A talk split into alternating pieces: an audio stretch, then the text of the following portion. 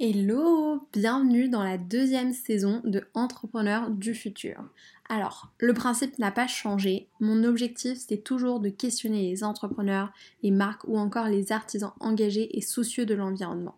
Ce podcast, c'est une conversation avec ceux qui, selon moi, sont les entrepreneurs de demain. Et j'avais vraiment très envie d'aller les rencontrer.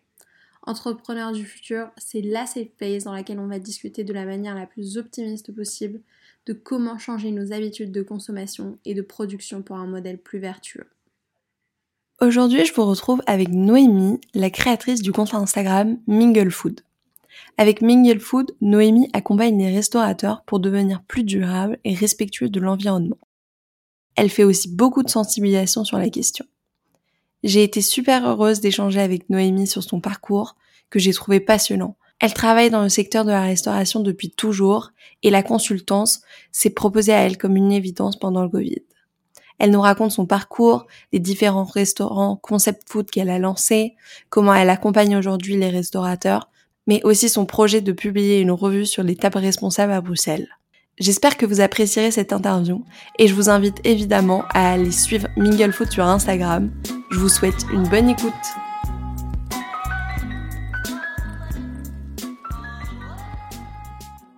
Hello à tous, aujourd'hui je vous retrouve avec Noémie, euh, Noémie de chez Mingle.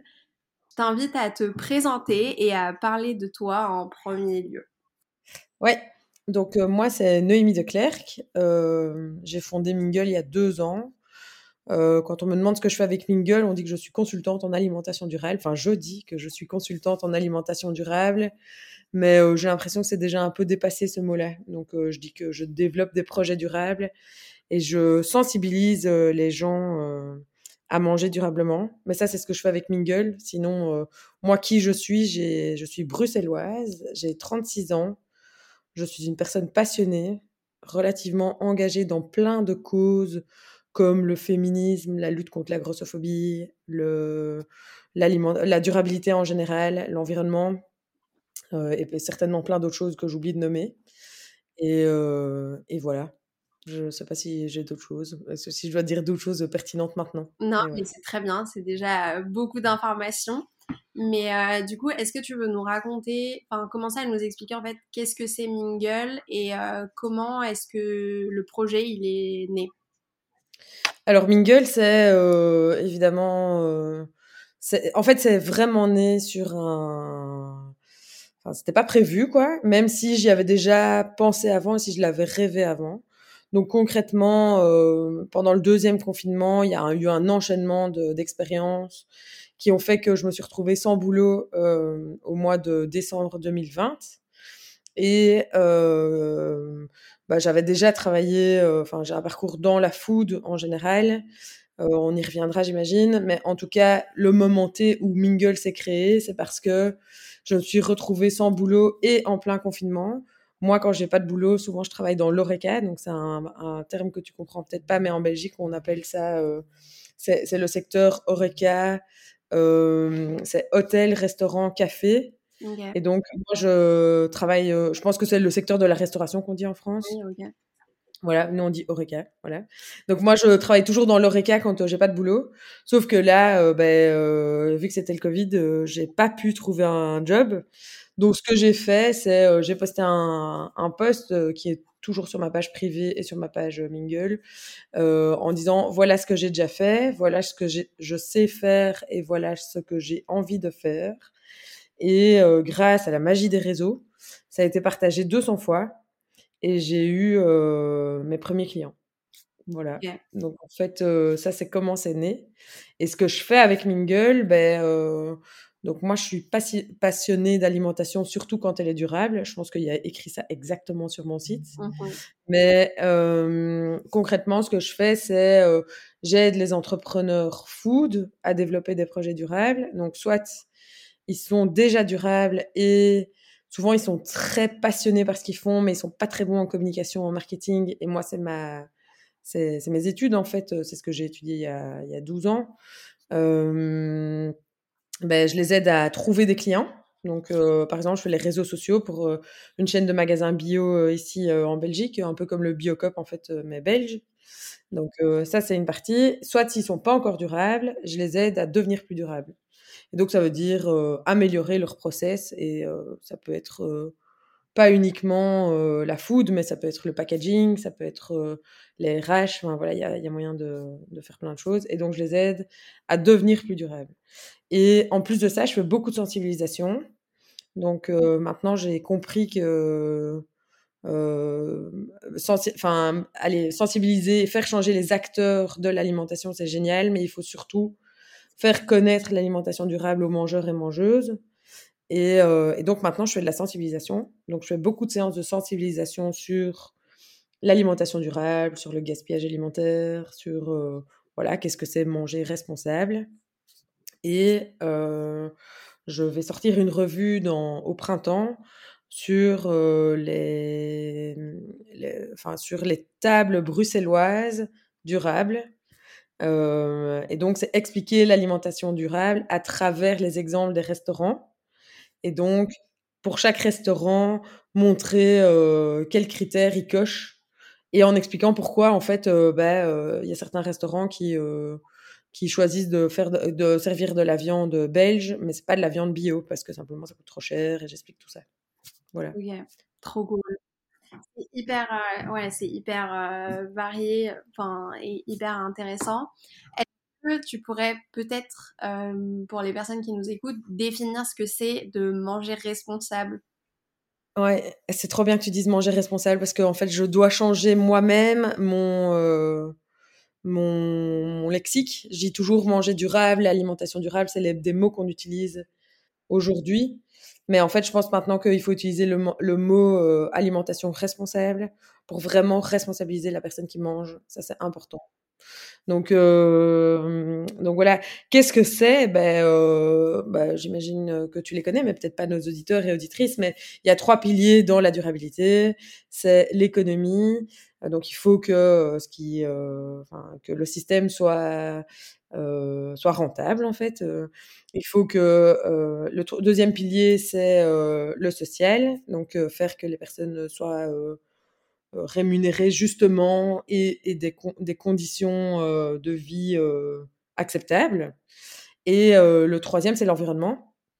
Et donc c'est arrêter de manger des avocats du Pérou. J'invente, je, je, fais des gros des gros raccourcis.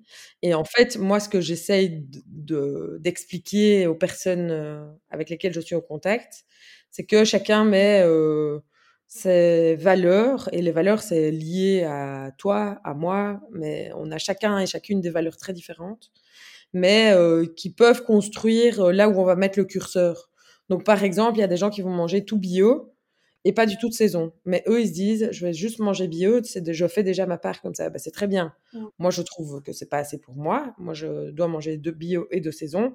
Mais je pense pour que les gens qui soient en transition, bah, c'est une bonne chose de faire confiance à, euh, à son supermarché bio, parce que là, tout est bio, et donc on est sûr qu'au moins, il n'y a pas de pesticides dessus. Et donc, en fait, manger responsable, c'est euh, être conscient de que ce qu'on mange est parfois euh, pas euh, en fait en fait a un impact en fait surtout et, et moi c'est ce que j'essaye d'expliquer sans culpabiliser sans vraiment moi j'arrive pas comme avec une baguette magique il faut faire ci ça ça ça je sais que ça, ça ne sera pas possible en fait. Donc donc voilà.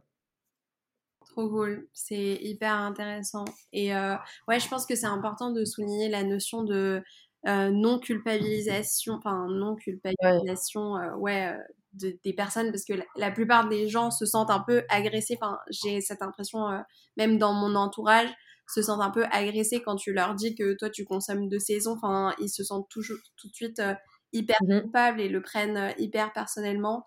Et, et ouais, du coup, c'est important d'avoir les bons mots et de savoir comment comment aborder la chose pour que la personne, enfin, se sente pas juste coupable, mais juste ait conscience que elle peut faire autrement et que, et que c'est cool aussi, quoi. Ouais.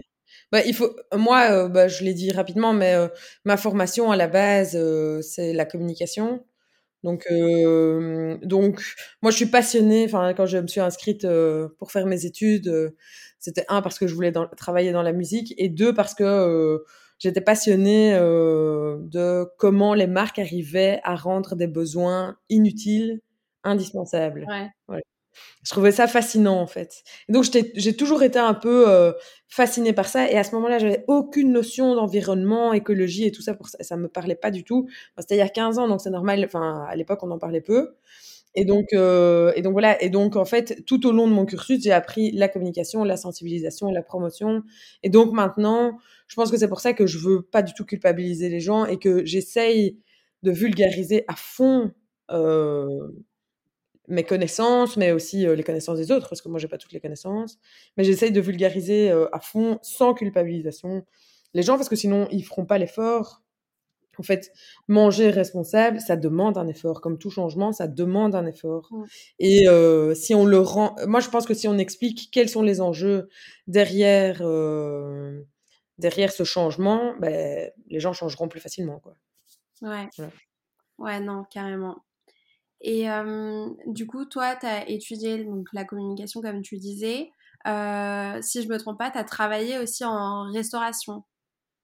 Ouais, alors, là, on va faire, l'historique de ma vie. En fait, moi, donc ce qu'il faut savoir, c'est que mes 2 parents sont indépendants. Heu, ma maman a un restaurant, enfin avait un restaurant jusque, il y a 1 an à peu près. Elle a fermé en janvier parce qu'elle en avait marre, il est temps qu'elle prenne sa qu'elle il était temps qu'elle prenne sa retraite et heu, mon papa était plombier, enfin est plombier. C'est bizarre parce que je mets au passé celui qui travaille encore et au présent celle qui est arrêtée. Bref, donc peu importe, donc mes 2 parents sont indépendants et ma maman a fait un changement de carrière. À l'époque, on appelait ça la crise de la quarantaine, maintenant on appelle ça un burn-out. Mais heu, à 40 ans, elle a changé de carrière et elle a ouvert son restaurant. Donc moi, j'ai vécu ça pendant mon adolescence de, heu, une maman qui avait, heu, qui était fonctionnaire et qui avait tous les avantages d'être fonctionnaire pour passer indépendante. Pourquoi j'explique ça? C'est parce que tu vas comprendre, dans mon parcours, bah, en fait, ça ça allez, ça m'a ça ça ça m'a vachement influencée, quoi. Oui. Toujours est-il qu'après mes humanités, donc mes mon mon baccalauréat, c'est comme ça qu'on dit chez vous, j'ai fait, heu, des études en communication, 3 ans, hem, dans une petite école à à Bruxelles où j'ai fait plusieurs stages, mais qui étaient pas du tout liés à l'alimentation. C'était vraiment, j'ai fait un stage dans un dans un dans l'événementiel et un autre dans un parc d'attractions. Rien à voir. Voilà. trop drôle. Relations publiques, voilà. Heu, après, heu, mes études, mon 1er boulot, c'était à Bruxelles Environnement. Donc c'est l'administration, bruxelloise qui, fait tout ce qui est, sensibilisation et prévention, liée à l'environnement. Moi, je travaillais dans le, la division, de l'énergie. Donc je faisais de la sensibilisation pour les foyers pour qu'ils réduisent leur, leur, consommation d'énergie chez eux. OK. Donc heu, là, c'est hyper à propos avec la crise qu'on vit actuellement, mais il y a 10 ans, heu, tout le monde s'en foutait. Quand je disais, heu: «Mettez un pull au lieu d'allumer le chauffage», ils étaient là: «Non, non, mon confort, mon confort». Donc tu vois, il y a déjà ce truc de c'est compliqué de faire changer les gens et donc moi, mon 1er boulot, c'était de faire ça, quoi. Mmh mh. Et heu et moi, avant de travailler à Bruxelles Environnement, je connaissais rien du tout à la durabilité et je me souviens, la 1re chose qu'on m'a dit quand je suis arrivée, je suis arrivée avec mon mon mes tartines emballées dans du papier alu et mon mon collègue m'a dit: «Mais qu'est-ce que tu fais?» bah, «Bah, je sais pas, je mange mes tartines, quoi» et il était là: «Beh, heu, non, tu peux pas manger, enfin, le papier aluminium, c'est mal, c'est mal» et ça, je me souviens, c'est vraiment le 1er truc en mode 0 déchet. Ça a été, heu, mon, mon 1er «Waouh, je me trompe, quoi, je dois acheter une boîte à tartines, la laver, c'est trop chiant». C'est con, mais c'est vraiment chiant. Maintenant, c'est des choses qu'on a l'habitude, mais voilà. Vrai. Bref. Oui.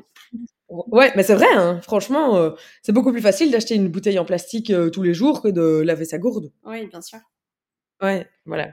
Bref, donc ça, heu, donc c'était une administration, des horaires géniaux, heu, un peu plan-plan, en fait, comme, comme activité, heu et en fait, très vite, heu, le parcours, entrepreneurial de mes parents, est revenu. Moi, j'ai toujours dit que je voulais être indépendante. Et donc pendant ce temps-là, j'ai créé un food truck où je vendais des yaourts glacés, et en fait, j'ai travaillé 2 ans à Bruxelles Environnement, mais pendant 1 an, la dernière année, j'ai, monté tout ce food truck et je travaillais les week-ends pour vendre les yaourts glacés. Puis j'ai arrêté à Bruxelles Environnement. Et pour vivre de, ma, de Mélo, donc c'était le, le, projet, à temps plein. Sauf que quand, comme c'était un, un, job, enfin, c'était un, un, produit saisonnier, pardon, mmh je vends, enfin, je travaillais l'hiver dans des restaurants. Donc moi, j'ai toujours travaillé dans la restauration vu que ma mère avait un restaurant. Et donc, j'ai travaillé dans plein, plein de restaurants euh, bah, depuis toujours. En fait, moi, la restauration, j'aime le service, une personne de contact, ça me plaît. Donc, je travaillais l'hiver dans, dans, dans, des restaurants et l'été, je ressortais mon food truck. Après deux ans, on s'est associé avec ma sœur et on a ouvert un point de vente. aussi sur l'œil glacé, toujours Mélo, euh, et qu'on a gardé ouvert pendant deux ans, en parallèle avec le food truck. Et là, on s'est vite, vite rendu compte qu'on avait un marketing tellement bon pour euh, le yaourt glacé que les gens ne comprenaient pas ce qu'on préparait en hiver, c'est-à-dire des pancakes. Et donc, financièrement, c'est vite devenu euh, peu rentable, enfin, pas rentable en fait. Mmh et donc, on a dû fermer. On a dû fermer, mais on a aussi choisi de fermer. Enfin, c'était une vraie décision qui était vachement poussée par les chiffres, mais mais on, on, a fermé parce que Margot, elle, donc ma sœur, elle s'est rendue compte que ce qui était important pour elle, c'était d'avoir une équipe. Elle s'est rendue compte qu'elle avait besoin de ça dans sa vie future. Et moi, j'ai vite compris qu'en fait, j'ai pas du tout le. J'ai un esprit entrepreneurial, mais j'aime bien créer ou impulser des choses, mais les faire vivre, ça m'emmerde. Et donc, euh, donc voilà, donc après cinq ans, euh, en fait, j'avais fait deux ans juste le food truck, puis deux ans juste, euh, enfin, le food truck et le truc. Et puis en fait, moi, tous les deux ans, je change, tu vois, le deux ans, il va revenir régulièrement. Ok. Suite à, ça, je continue ma vie ou tu as des questions en fait? Non, non, non, vas-y, continue. Suite à ça, donc j'ai fait un, espèce de burn-out, quoi. et j'ai postulé, je voulais rester dans l'alimentation. Et euh, j'ai postulé chez Farm, donc les magasins bio dont je parlais tout à l'heure. Et là, j'ai été engagée comme euh, responsable boucherie, euh, boulangerie et traiteur de tous les magasins. D'accord. Et responsable de l'atelier. Il y avait un atelier de production en interne qui faisait des plats préparés et qui envoyait vers tous les magasins. Et moi, je cuisinais pas, mais j'étais plutôt en mode business développeur. Et ça, j'ai fait pendant deux ans. C'était très chouette et puis comme à chaque fois, je m'essouffle un peu parce que j'ai besoin de création, de créativité. donc j'ai commencé à faire la com, la communication chez Farm. Et en fait, bah, moi, juste faire de la com, ça m'ennuie. Donc je suis partie. là, j'ai retravaillé en restauration, puis il y a eu le Covid, il y a eu des problèmes de santé, enfin, je me suis cassé la jambe, donc ça a été un peu compliqué. Et là, j'ai recommencé à travailler euh, dans une, enfin là, j'ai travaillé dans une association qui luttait contre le gaspillage alimentaire. Et je, et j'aidais les cuisines de collectivité à réduire leur gaspillage alimentaire. Le seul problème, c'est que moi, j'ai commencé le 1er mai 2020, donc en plein milieu du Covid, et que les cuisines collectives, il n'y en avait pas. Donc, je devais aider les hôpitaux et les écoles. Et en fait, euh, bah, c'était, euh, le travail était inexistant à ce moment-là. Et après six mois, ben, en fait, on s'est rendu compte avec mes patrons et moi que en fait, c'était pas le bon moment pour faire ça. Et c'est à ce moment-là que j'ai posté le truc avec Mingle. Enfin, avec Mingle. Mingle n'existait pas. C'était juste Noémie de Clerc. Euh, j'ai posté. Euh, ouais, qui cherche en fait, entre guillemets, un, un travail, c'est ça? C'est ça. Et entre-temps, ça j'ai oublié de le dire, mais entre-temps, euh, j'avais créé deux restaurants éphémères. Dans le restaurant de ma mère, elle n'était pas ouverte le week-end. Et donc moi, ce que je faisais, c'est que le week-end, je prenais euh, possession de ce restaurant et je créais une toute autre identité euh, culinaire, on va dire. Et donc j'ai eu un un cycle de restaurants éphémères qui s'appelait Mimosa, et ça, c'était des brunchs le dimanche. Et j'en ai eu un autre qui s'appelait Merci pour l'invite. Euh, et ça, j'invitais des chefs femmes, quoi, à venir cuisiner, donc prendre euh, possession du resto le temps d'un week-end, le samedi soir et le dimanche. Et euh, moi, j'étais en salle et je conseillais des vins uniquement de femmes. Donc, c'était un peu cool. Génial. Et ces deux projets-là, c'est, enfin, c'est quelque chose que tu as arrêté euh, par la suite euh, complètement? Ben, Mimosa, euh, en fait, je le faisais en parallèle à Mélo, donc les yaourts glacés. À un moment, il a fallu choisir parce que en fait, c'était au même moment et c'était trop.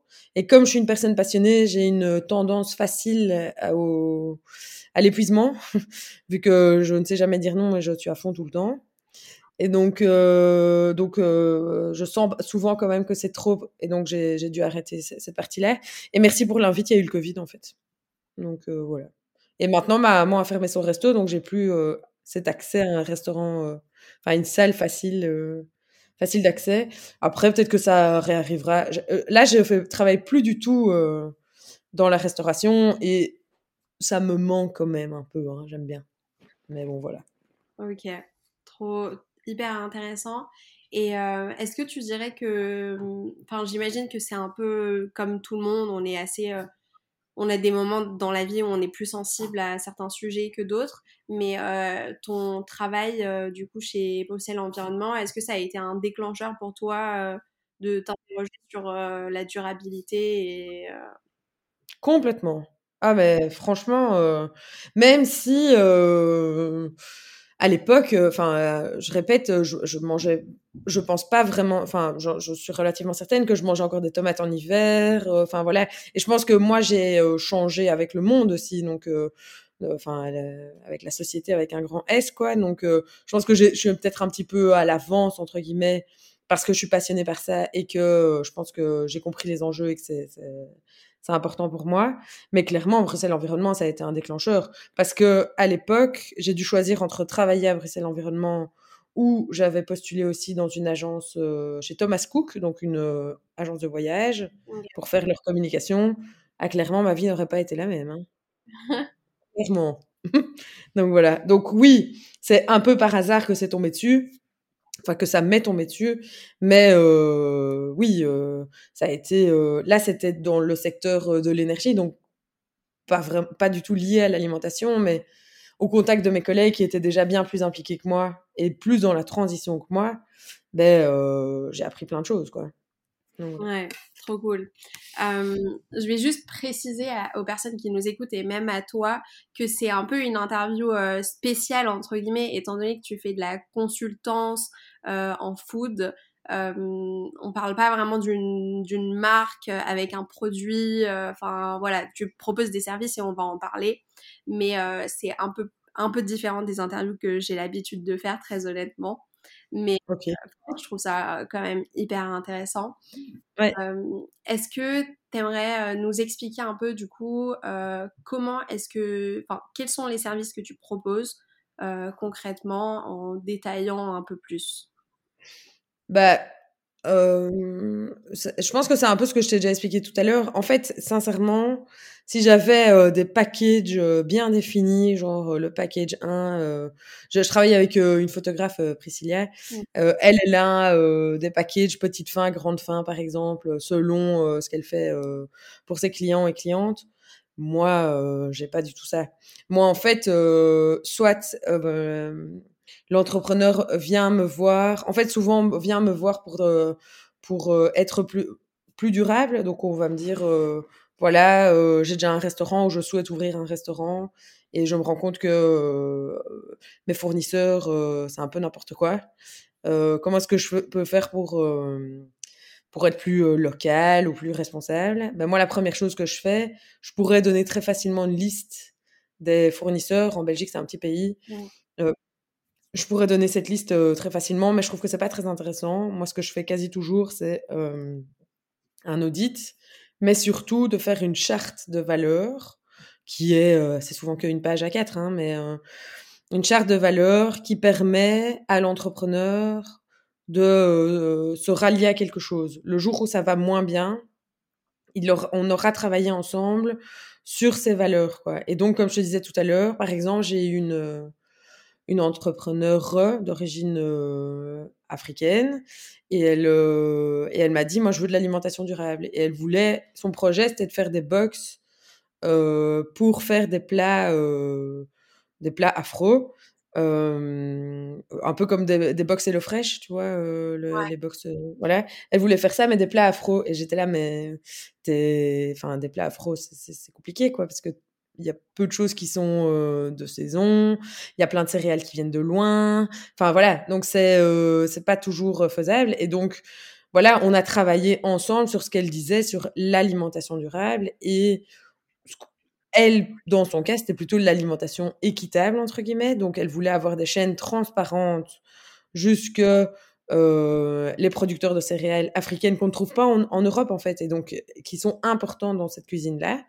Et donc, euh, donc on a travaillé sur ça. Et après, moi, j'ai fait des recherches d'une chaîne de, enfin, une chaîne de, comment on dit, une chaîne, euh, allez, une chaîne de valeur. Enfin, c'est pas une chaîne de valeur, mais il fallait que le, producteur dans le champ soit identifié ou puisse être identifiable par toutes les personnes qui allaient vendre son produit. Oui. Et donc, on a fait ce. Ça, c'est, un exemple et c'est ce, que je fais le plus euh, pour euh, les, les entrepreneurs dans la food. Mais c'est ce que je fais le plus quand on me contacte, mais c'est euh, finalement pas la majeure partie de mon travail.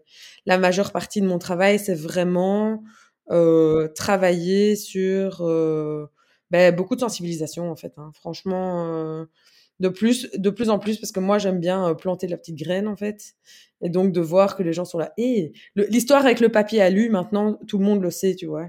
mais il y a 15 ans, quand on m'avait dit ça, mes potes ils étaient là, mais putain t'es tombé chez les dingues là, le ça le papier aluminium. Maintenant j'ai même plus de papier alu chez moi depuis 5 ans, 10 ans, je sais pas. Voilà. Et donc moi, j'ai envie d'être cette personne-là qui vient euh, dire le truc. Donc, dans mes services, euh, c'est hyper large. Par exemple, euh, j'ai une une asseuse qui luttait contre le gaspillage alimentaire, donc il récupérait tout ce qui était invendu et il les retravaillait pour les vendre à des à des gens qui ont faim, donc des SDF ou des gens qui sont dans des refuges et tout ça.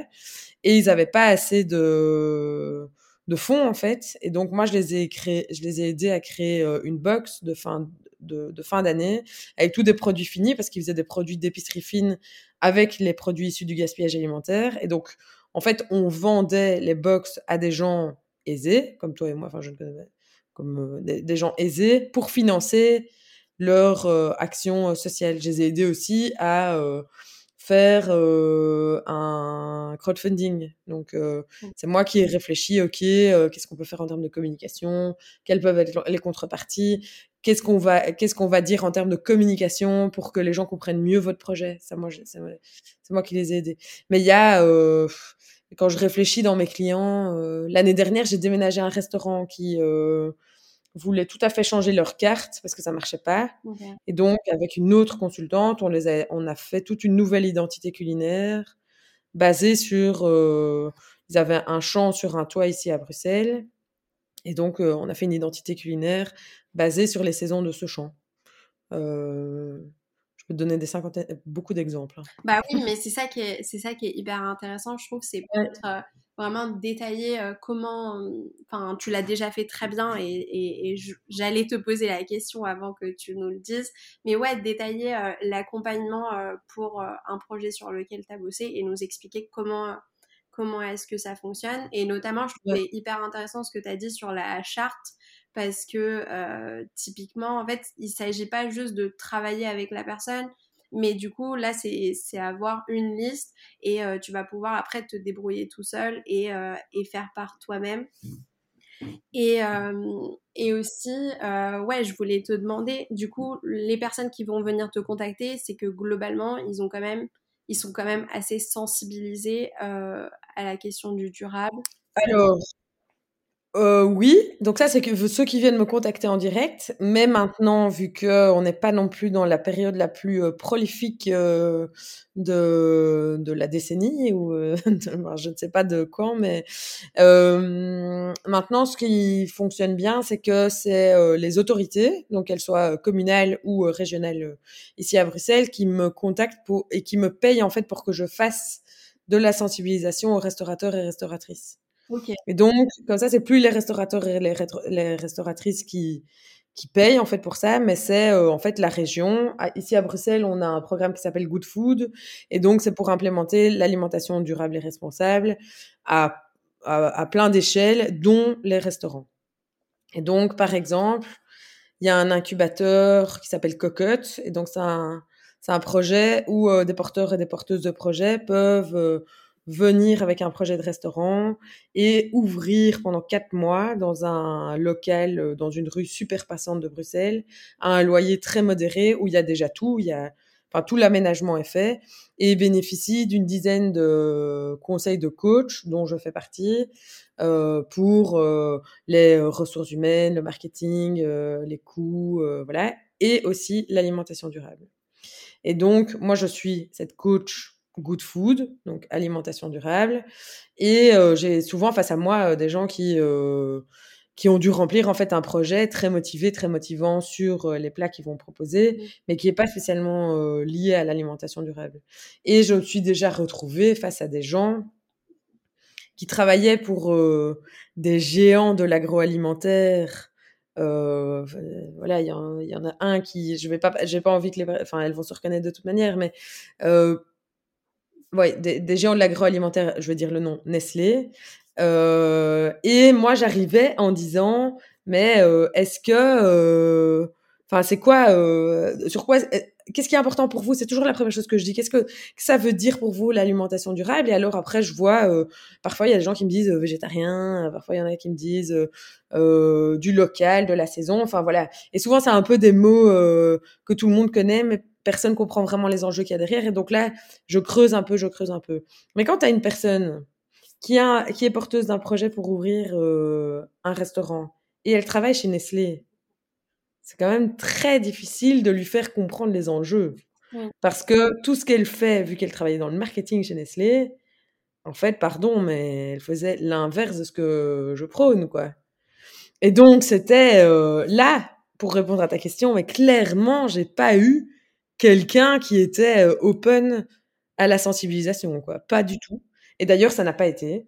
Je n'ai pas su continuer l'accompagnement parce que elle ne comprenait pas et elle me prenait pour pour une folle, je crois.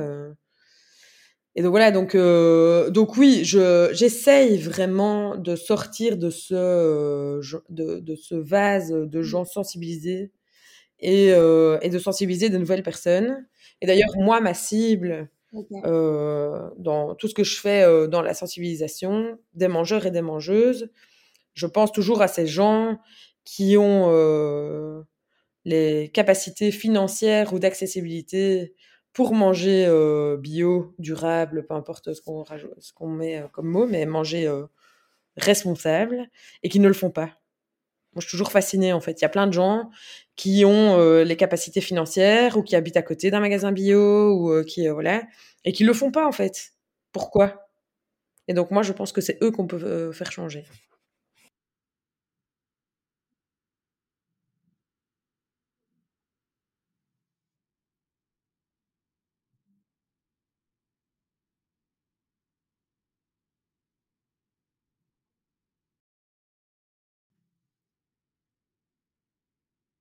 Ouais.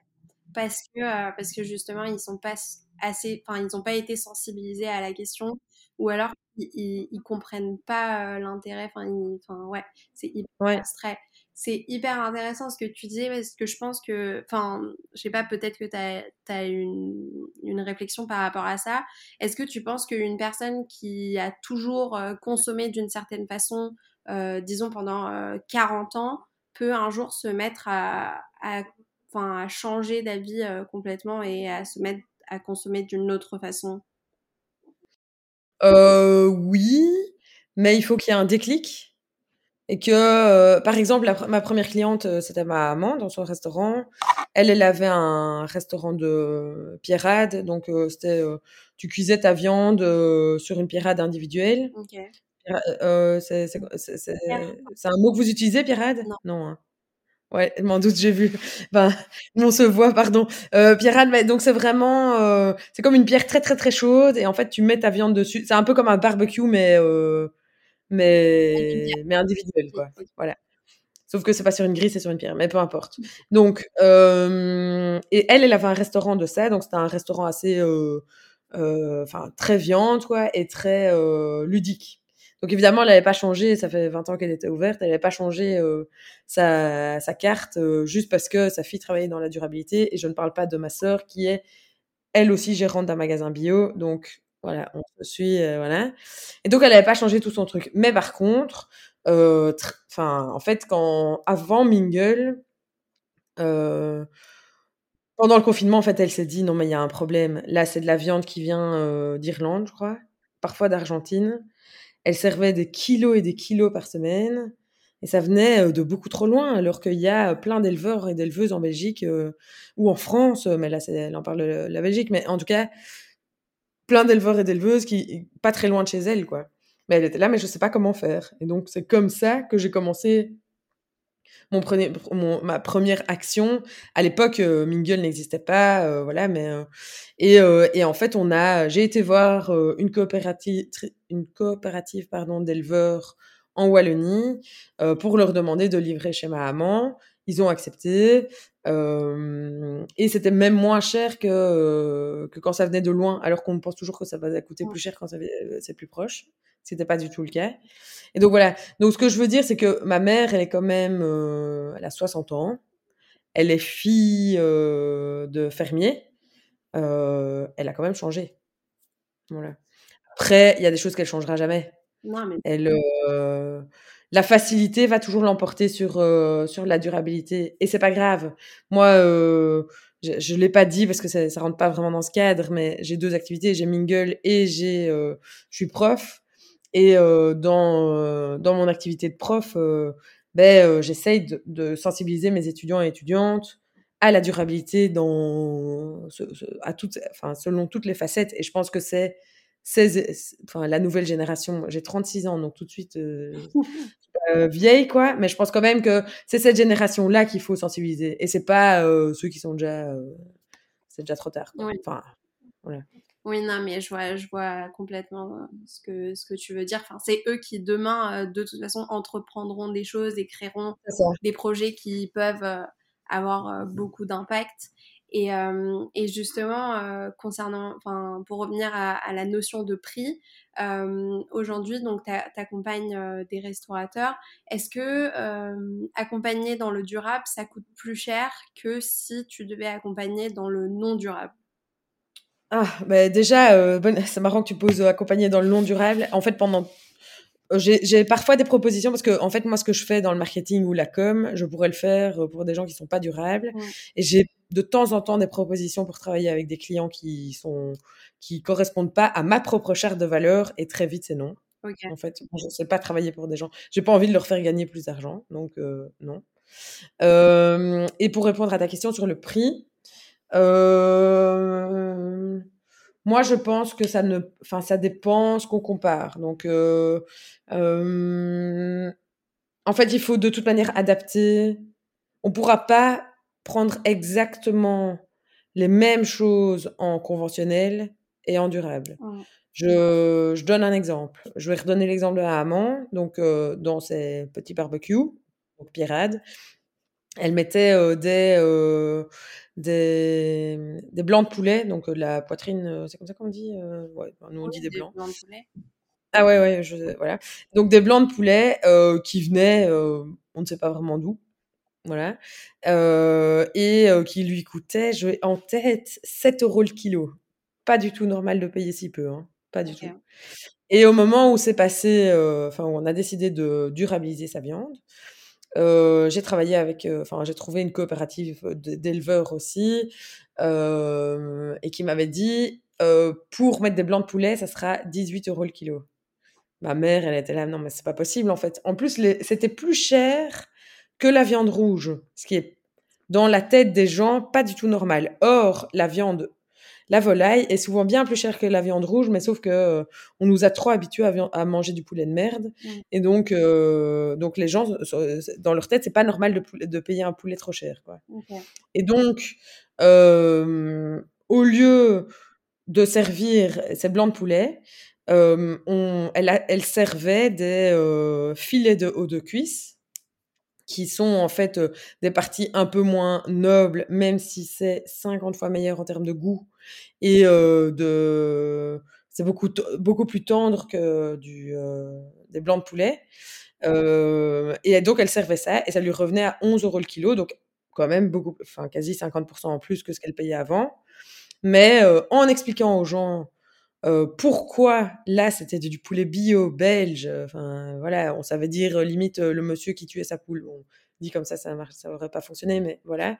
ben elle a dû adapter son truc, mais avec tout le narratif derrière. Et moi, c'est à ça que je, je sers aussi en, avec mes compétences en communication. Euh, bah, les gens euh, comprenaient tout à fait, quoi. Et elle n'a pas vendu moins de poulet. Hein. Donc, euh, mais clairement, ça va d'office être un peu plus cher. Si tu utilises... en fait, c'est pas que plus cher en termes de produits, c'est aussi plus devoir les travailler, quoi. Donc, au lieu d'acheter des carottes râpées, bah non, tu vas devoir acheter des carottes des carottes et les râper toi-même. Parce qu'en fait, des carottes râpées en bio, ça existe peu, quoi. Voilà.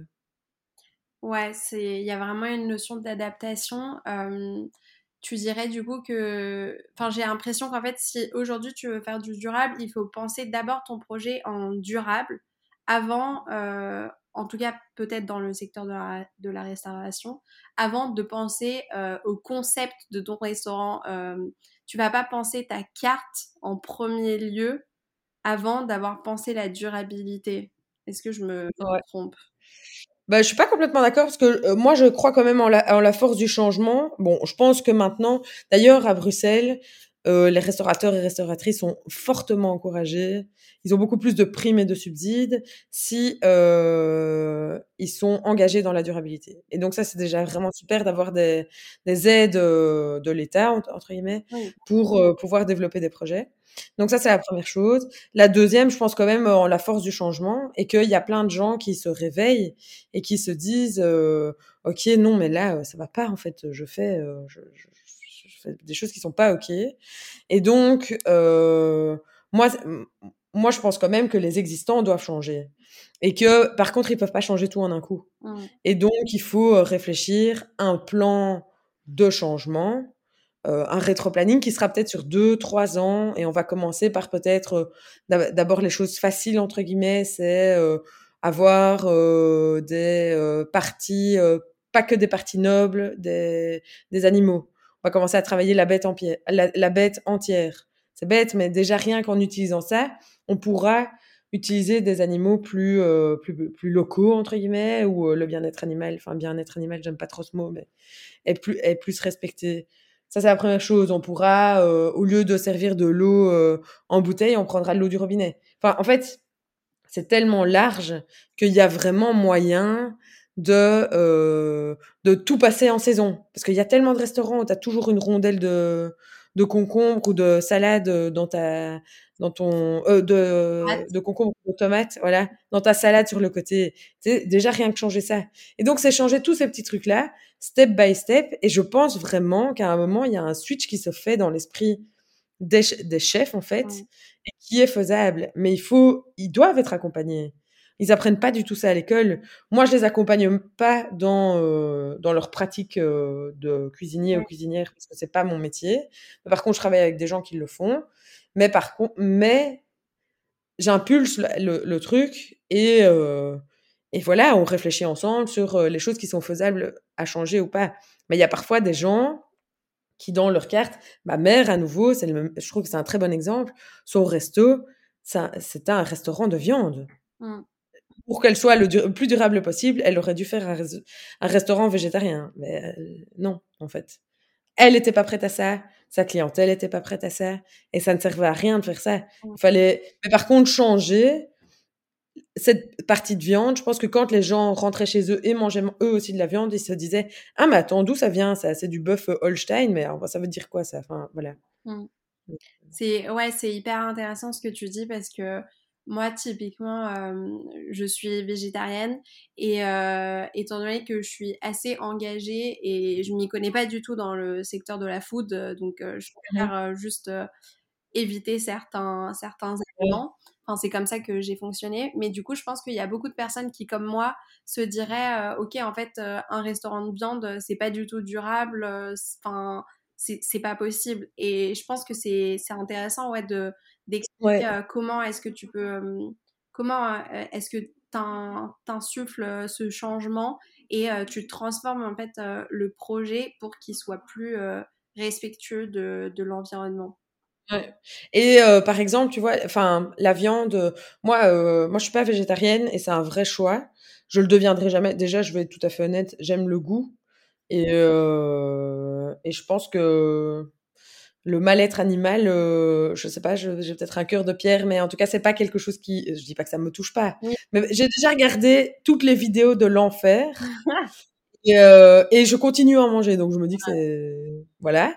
Mais par contre, j'ai fait l'effort de le faire. Personne, honnêtement, et même moi, euh, après avoir regardé plein de vidéos, je mangeais encore de la viande. Donc, Ouais, voilà. Mais par contre, je mange que, j'essaie de manger uniquement de la viande dont je sais d'où elle vient.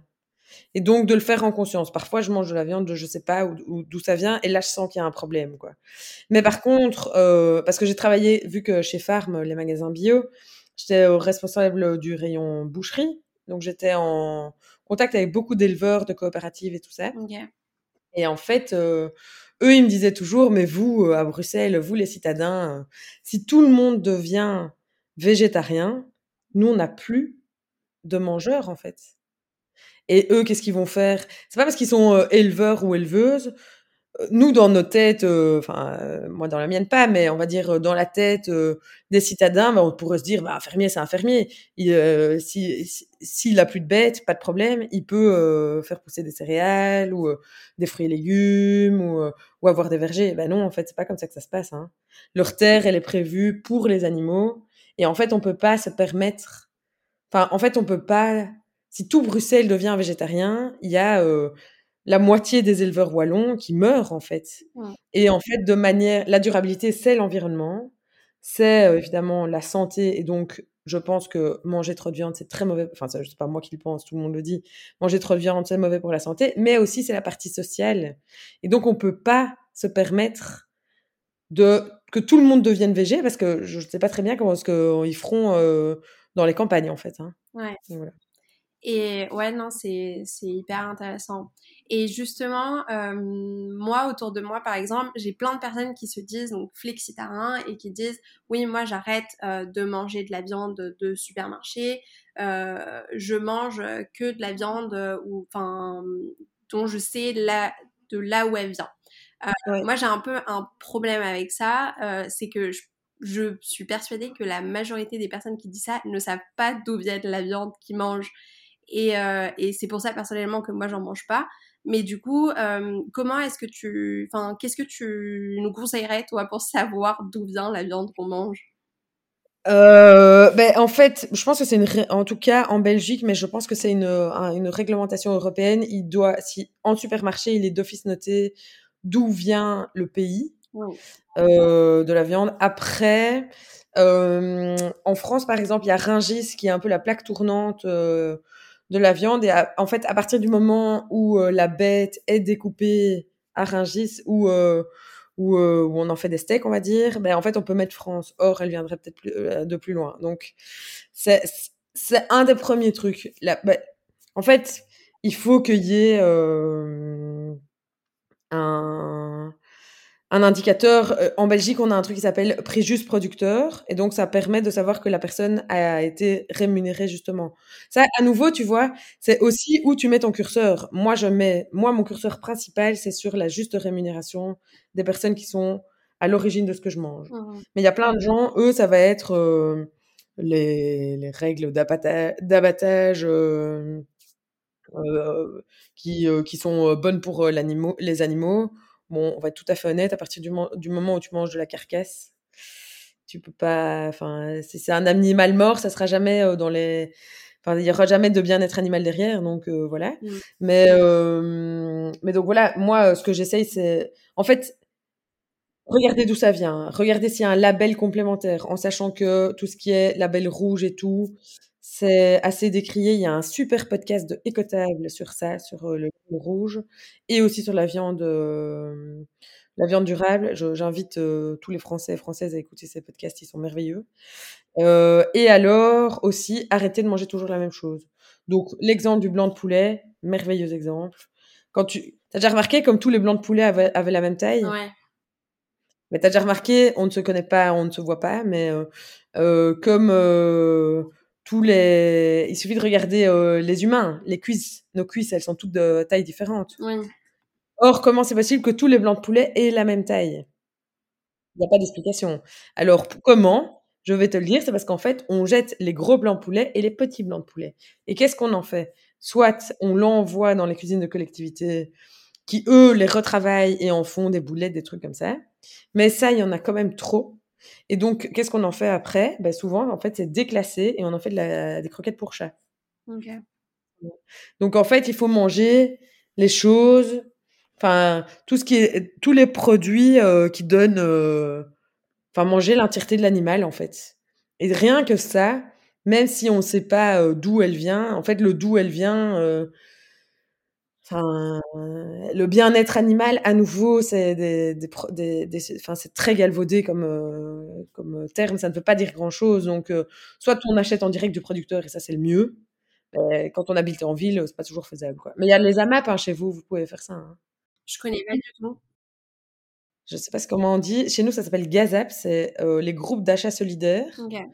C'est la même chose chez vous, et en fait, c'est des groupements de voisins et voisines, ou en tout cas de gens qui habitent euh, plus ou moins euh, dans, dans, le même quartier, qui se mettent ensemble et qui achètent en direct à des maraîchers, des maraîchères, des, des éleveurs, des éleveuses, des fromagers, des fromagères, à, et ça permet de créer du lien entre la ville et la, la campagne, euh, un lien direct, quoi.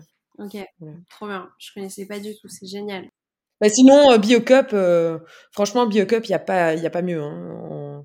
Enfin, c'est un peu les rois de, de la durabilité. Et on peut y aller les yeux fermés chez Biocup, vraiment. Trop bien. J'en ai une à côté de chez moi en plus.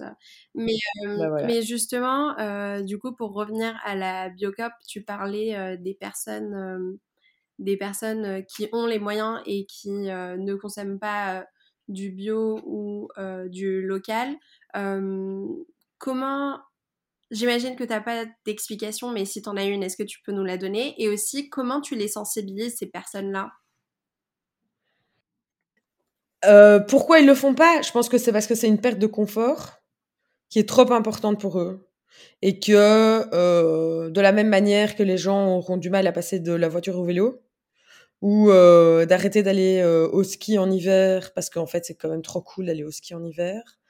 Euh, bah euh, oui, je pense qu'en fait les gens ils sont pas prêts à ça en fait. C'est un c'est un confort qu'ils ont gagné ou que leurs parents ont gagné qui n'ont pas envie de laisser tomber ou euh, d'éviter de partir un week-end en city trip en avion. On va pas quand même pas prendre l'avion on va quand même pas prendre le train quoi. Bah si en fait, prendre le train ou va juste pas loin pour un city trip. Voilà. Donc ça, ça, je pense que c'est une perte de confort qui est trop importante pour eux et euh, enfin elle et eux et que euh, sur laquelle il faut travailler en fait. Et donc, euh, donc voilà. Mais à, partir du moment où on comprend les enjeux, il y a moyen. Hein. Dès qu'ils ont des enfants, c'est facile. Et donc comment est-ce qu'on les touche? Avoir des enfants, avoir tout à coup manger de la merde, faire manger de la merde à leurs enfants. Souvent les jeunes parents, il y a un truc qui va plus quoi. Et donc c'est souvent à ce moment-là qu'ils switchent. Et euh, comme je te parlais de la revue que je vais sortir euh, sur les tables durables euh, de Bruxelles, euh, moi je suis partie d'un constat euh, qui est l'inverse, qui est de comment ça se fait que, que, tous ces gens qui mangent bio chez eux. Donc je pense que les œufs c'est le, enfin c'est le produit bio que les gens switch, enfin quand ils font la transition, c'est souvent les œufs qui changent en premier le marketing, du bon marketing là. Euh, je sais pas euh, l'histoire de ça, mais en tout cas, souvent, on commence à manger euh, bio. Enfin, quand on commence à manger bio, c'est par les œufs. Donc, il y a plein de gens qui sont incapables de manger des œufs non bio chez eux parce que ça les dégoûte, parce qu'ils ont vu ces poulets sans poils et que euh, sans plumes et que voilà. Mais par contre, dès qu'ils vont dans une pâtisserie ou euh, n'importe où en fait acheter des biscuits ou enfin dans, ben, en fait ils oublient ils mangent ou au restaurant. Ils font plus attention, en fait. Le produit est transformé. On pense plus à l'œuf qui ne vient pas d'une poule non bio, quoi. Voilà.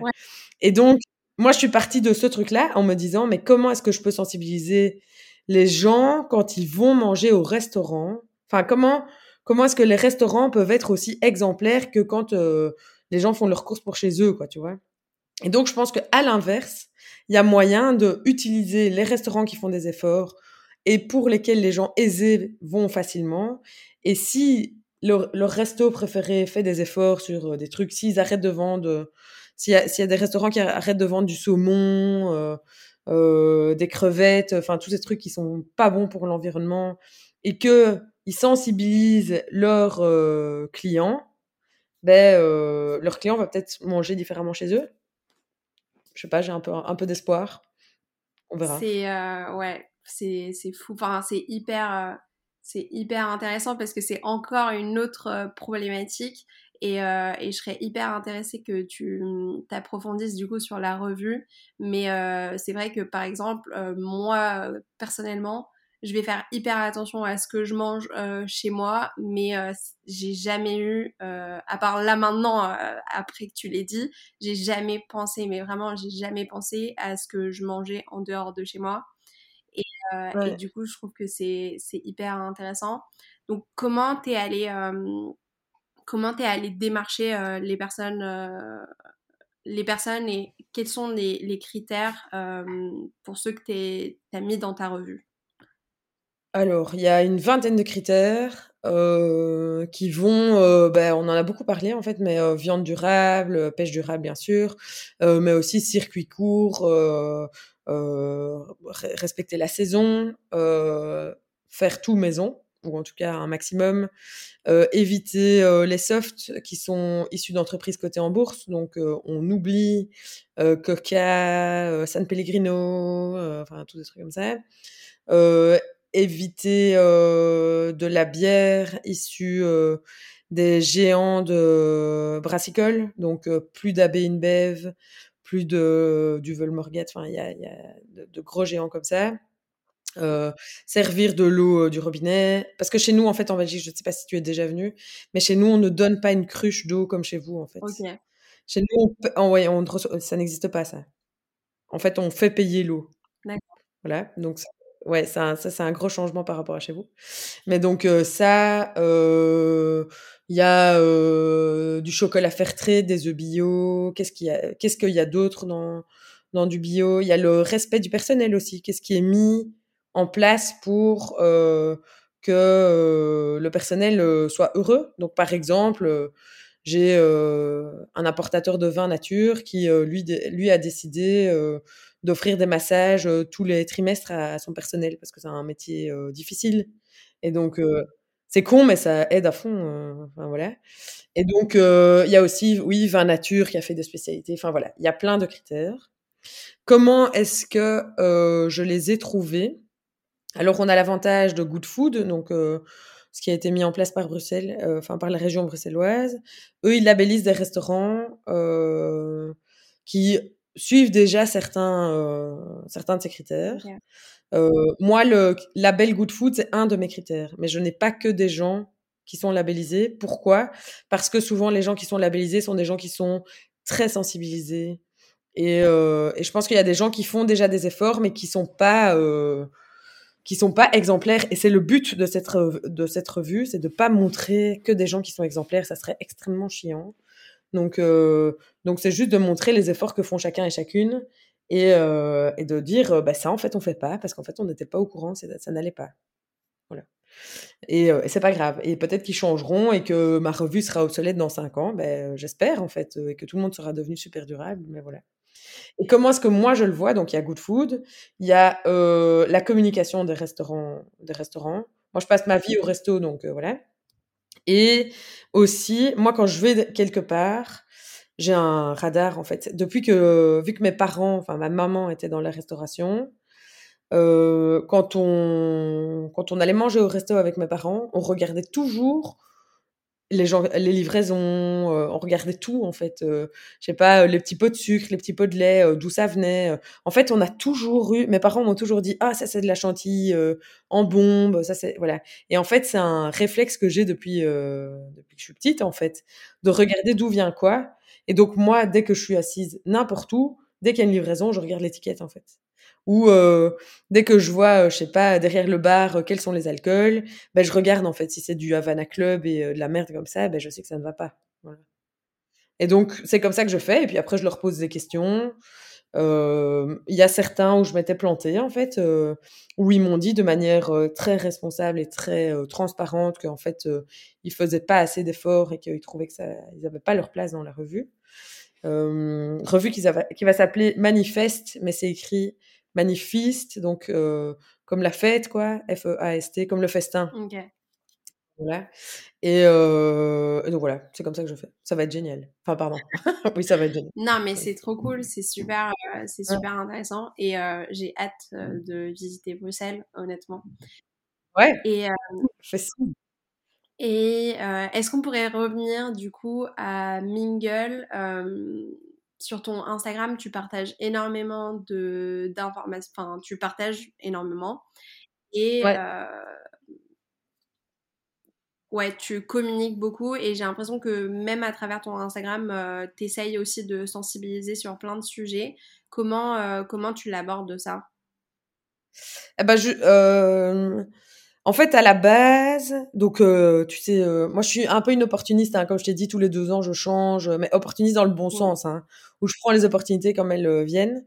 Et je pense que si maintenant j'ai un peu orienter Mingle vers plus de sensibilisation, c'est parce que je le faisais au travers de mon Instagram et que je voyais les gens. Tu vois la petite graine que je te disais qui était plantée. Euh, en fait, bon là je le voyais pas vu que je voyais pas les personnes, mais je voyais les retours. En fait, les gens disaient mais waouh, je savais pas. Le post qui a le mieux fonctionné, c'est celui sur les dark kitchen par exemple. Je pense que j'ai mis pendant le confinement ou juste après. Et en fait, il y a plein de gens qui étaient pas du tout au courant de ce truc. Je sais qu'on en a parlé un peu plus en France, mais en Belgique, c'est assez nouveau. Nous, on n'a pas on avait Frichti à ce moment-là, maintenant on n'a plus Frichti, mais voilà, en fait, je, pense que c'est important de continuer à sensibiliser à travers un média qui est Instagram et qui fonctionne bien, quoi. Alors moi, je communique, je trouve que je communique pas assez. Franchement, euh, là, mon dernier post, il date de, du mois d'août. On est en décembre, euh, voilà, ça, ça, fait longtemps. J'essaie de partager beaucoup de choses euh, en story. parce qu'en fait, je suis passionnée, voilà. Comme je suis passionnée par mon travail, en fait, toute ma vie tourne autour de ça. Et donc, c'est assez facile de relier mon quotidien avec Mingle. Mais je devrais le faire plus encore. Et, et, voilà. Mais je suis toute seule et j'ai pas vocation à devenir manager d'une équipe de consultantes. Ça m'intéresse pas du tout. Euh, moi, j'aime bien ce que je fais. Je pense que les gens m'engagent euh, pour moi et parfois je travaille avec d'autres gens, mais mais voilà, j'aurais pas un jour euh, un ou une stagiaire qui va écrire des trucs pour moi. Enfin, peut-être en fait, j'y pense hein, parfois, mais non. Trop cool, hyper hyper intéressant et ouais, en fait, c'est tellement large comme sujet la food. Enfin, j'imagine, enfin, il y a tellement de choses à à aborder, même notamment pour les dark kitchen. moi, j'ai écouté un podcast il n'y a pas longtemps, mais je ne saurais pas vraiment quelle information j'ai retenue à part c'est mal. du coup, voilà. C'est tout ce qu'il faut retenir. mais, mais ouais, c'est encore des sujets qui seraient hyper, hyper cool de, de, de développer et, et d'expliquer à la majorité des, des personnes mais je pense qu'on a on a pas mal on a pas mal parlé et pas mal, pas mal développé.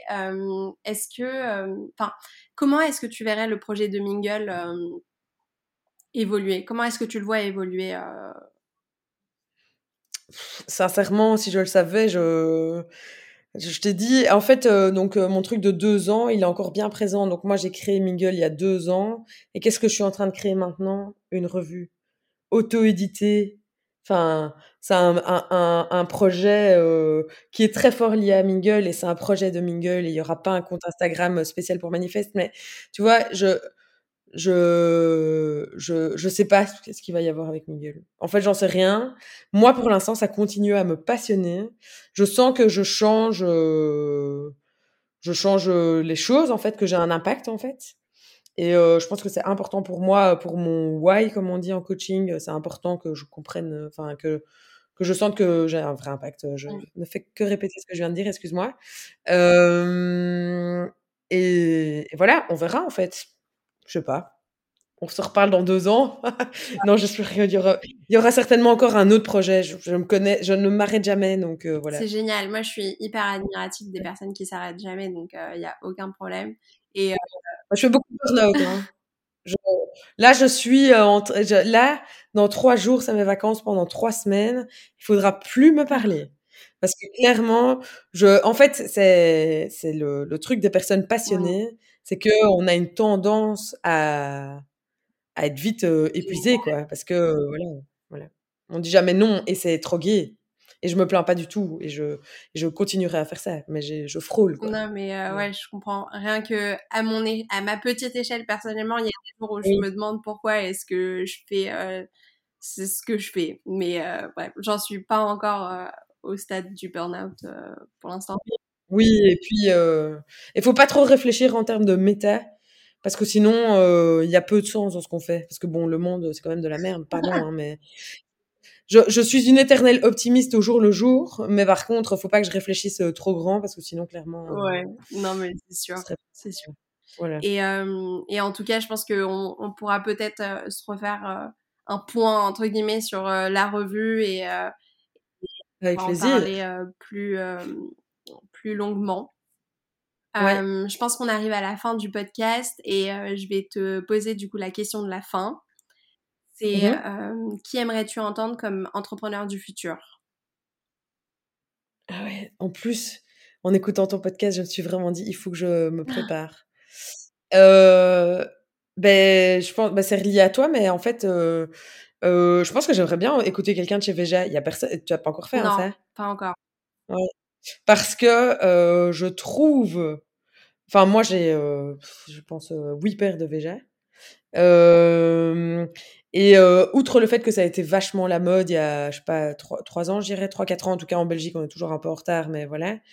je me souviens que j'ai toujours dû expliquer pourquoi c'était bien, avec mille guillemets, et moi la mode, c'est pas du tout mon truc. Mais, euh, mais donc, ouais, franchement, ça m'intéresserait à fond. Ou sinon, mais ça doit vraiment être une personne. Ah, j'ai réfléchi. Je trouve que, et ça reste, je sais pas pourquoi je parle de, complètement dans la mode, mais la, comment ça s'appelle? Celle qui a créé Make My Lemonade? Ouais, ok. Je sais plus. Je sais plus non plus, je suis désolée. Lisa, non. Oh, voilà, pardon. Mais euh, ouais, mais elle, parce que je trouve que en fait, elle fait de la mode inclusive et donc euh, tout en essayant d'être euh, le plus durable possible et c'est tellement rare et tellement bien. Donc voilà. Ok, trop cool. Bah, merci beaucoup. Merci à toi. Merci Noémie de m'avoir accordé son temps, c'était hyper intéressant. Trop bien, merci. Bonne continuation avec Mingle en tout cas. À toi aussi. C'est la fin de cet épisode avec Noémie de Mingle Food. J'espère qu'il vous a plu. Je vous invite à nouveau à aller suivre Mingle Food sur Instagram. Je vous invite aussi à me suivre sur mon Instagram Mel Valette pour savoir à l'avance qui sera le prochain invité. Et si cet épisode vous a plu, n'hésitez pas à le partager autour de vous et à mettre 5 étoiles et un commentaire pour me soutenir. Je vous fais des gros bisous et je vous dis à lundi prochain. Bisous